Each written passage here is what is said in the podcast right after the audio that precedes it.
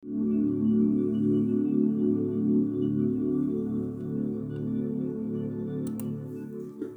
vamos a reflexionar un poco acerca del miedo. Ya vemos que nuestra cultura ha tenido mucho que ver en nuestra manera de pensar, en nuestra manera de ver y concebir el mundo, ¿verdad? Nada que ver con el mundo antiguo. El hombre moderno es diferente, menos rocoso, menos tolerante, menos paciente. Vemos en el Salmo 54, Sálvame, oh Dios, por tu nombre y hazme justicia con tu poder. Escucha mi oración, oh Dios, presta oído a las palabras de mi boca, porque extraños se han levantado contra mí y hombres violentos buscan mi vida. No han puesto a Dios delante de sí. ¿Quién eran estos hombres? Bueno, si nos vamos al primer libro de Samuel, el capítulo 22 en adelante, si lo leemos como un libro cualquiera, vemos una historia súper interesante, ¿verdad? Pero resulta que la Biblia no está llena de historias, de imaginaciones. La Biblia es un libro vivo, con gente real. El Espíritu Santo nos habla a nuestras vidas. Y, y David, el que estaba siendo víctima de un rey loco, lleno de envidia y de celos. Era real. ¿Cuántas veces te has encontrado siendo inocente, perseguido, perseguida, por una persona que le recorre la envidia, el celo, de tal manera que no solamente busca tu vida y, tu ruina, sino que busca aliados para hacerte daño? Dice el versículo primero del, capítulo 22, yéndose luego David de allí huyó a la cueva de Adulam, y cuando sus hermanos y toda la casa de su padre lo supieron, vinieron ahí a él. El Salmo 54 es el clamor de David al Señor. Aquí David utiliza estrategias, pero antes de la estrategia, su primera opción es el Señor. Lamentablemente para nosotros, el hombre actual, súper impaciente, sus primeras opciones son sus conocidos, los médicos, el abogado, el notario, cualquier persona que pueda tocar, ver, sentir, hablar, son sus opciones. Dios, el último recurso y solamente para hacer oraciones desesperadas de dos, tres minutos y luego para ir a quejarse con el pastor o con quien sea, Dios no me escucha. No sé qué es lo que pasa, ya oré. Pero vemos en el Salmo 54 oraciones profundas, diálogos con Dios, no de un hombre desquiciado, sino de un hombre que está dialogando con Dios y confiando en Él. No solamente Él escribió el Salmo 54, ¿sí? también el Salmo 63 y el Salmo 23. Y muchos otros aún en, en los momentos más desesperados. Él mismo habla a su alma. Dice en el versículo 3, porque extraños se han levantado contra mí y hombres violentos buscan mi vida.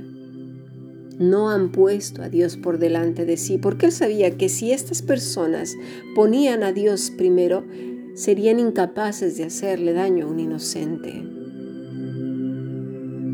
He aquí, Dios es el que me ayuda, el Señor es el que me sostiene, el que sostiene mi alma está depositando y confiando en el Señor, depositando el problema, su alma, su corazón, y sabe que sostiene su alma.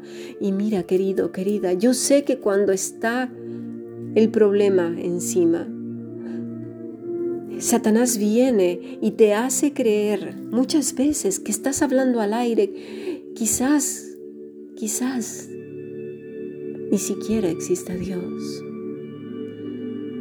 Viene la duda, Viene el terremoto fuerte, las olas tempestuosas. pero aférrate al Señor. El rey David no es un personaje de ciencia ficción.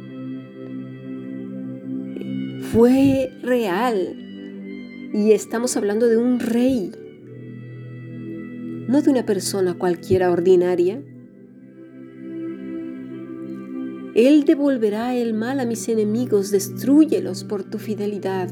Voluntariamente sacrificaré a ti alabanza tu nombre, oh Señor, porque eres bueno, porque Él me ha librado de toda que mi angustia, y mis ojos han visto a mis enemigos derrotados.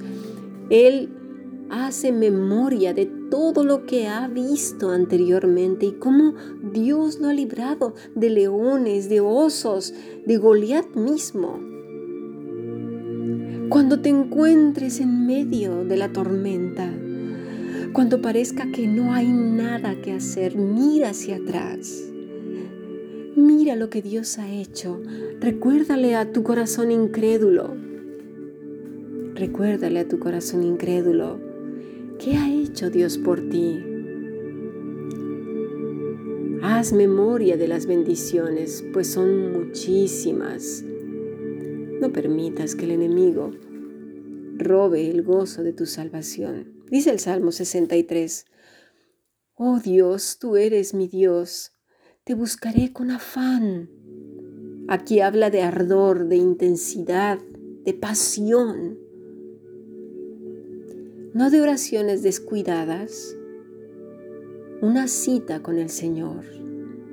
Es diferente a esa oración que hemos hablado anteriormente, que vas por el camino y vas pensando en tu mente y trayendo todas las personas y situaciones eh, eh, mientras vas caminando ¿no? en la calle o en el trabajo. Señor, te pido por esto, Padre, se me había olvidado poner en tus manos a mi vecina o a mi compañera de trabajo o a mi hermana en la fe.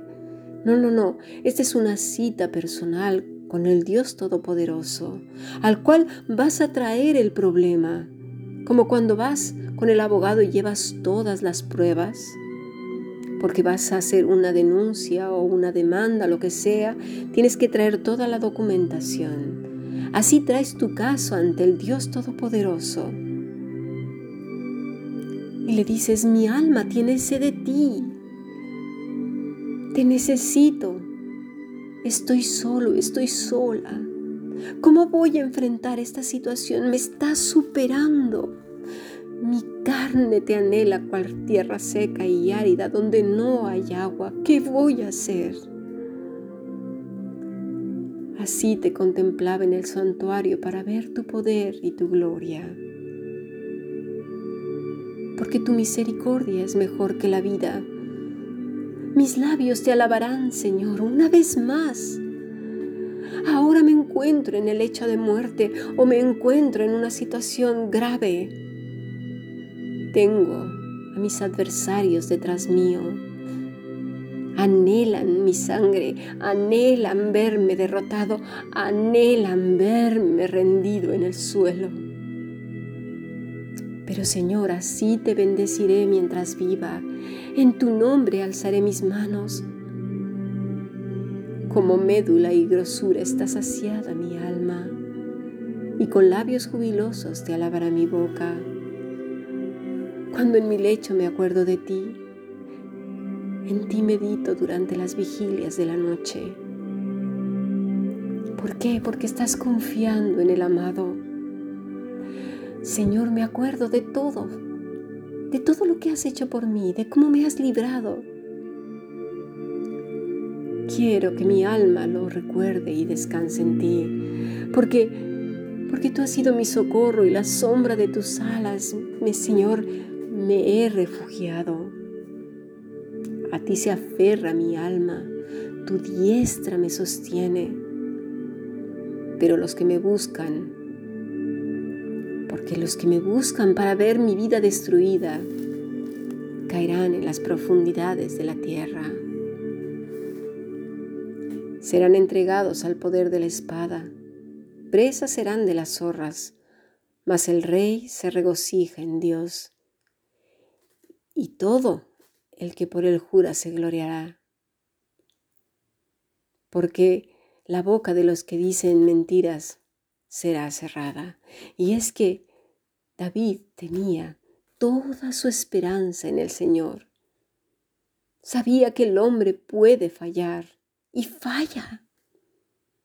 Pero sabes una cosa, él estaba seguro, completamente seguro, que el Señor no le fallaría jamás. Dice, el Señor es mi pastor, no me faltará, aunque ande en el valle más oscuro de sombra y de muerte. Tú no me faltarás, no me faltarás, porque aunque esté en el lecho de muerte, aunque estén mis enemigos persiguiéndome, tú me sostienes de tu mano derecha, porque tu vara y tu callado me infunden aliento. Y aunque tenga que caminar, como en el caso de Elías y David, muchas millas más, el Señor te sustentará y te confortará tu alma. Y tendrás quizás que volver a caer de rodillas y volver a orar y sentirás miedo. Pero el Señor te volverá a confortar. Y en ese largo trayecto mucha bendición habrá para ti y para mí, porque nuestro carácter será moldeado a la estatura del Maestro. Que Dios nos ayude. Sigamos aprendiendo. Bendiciones.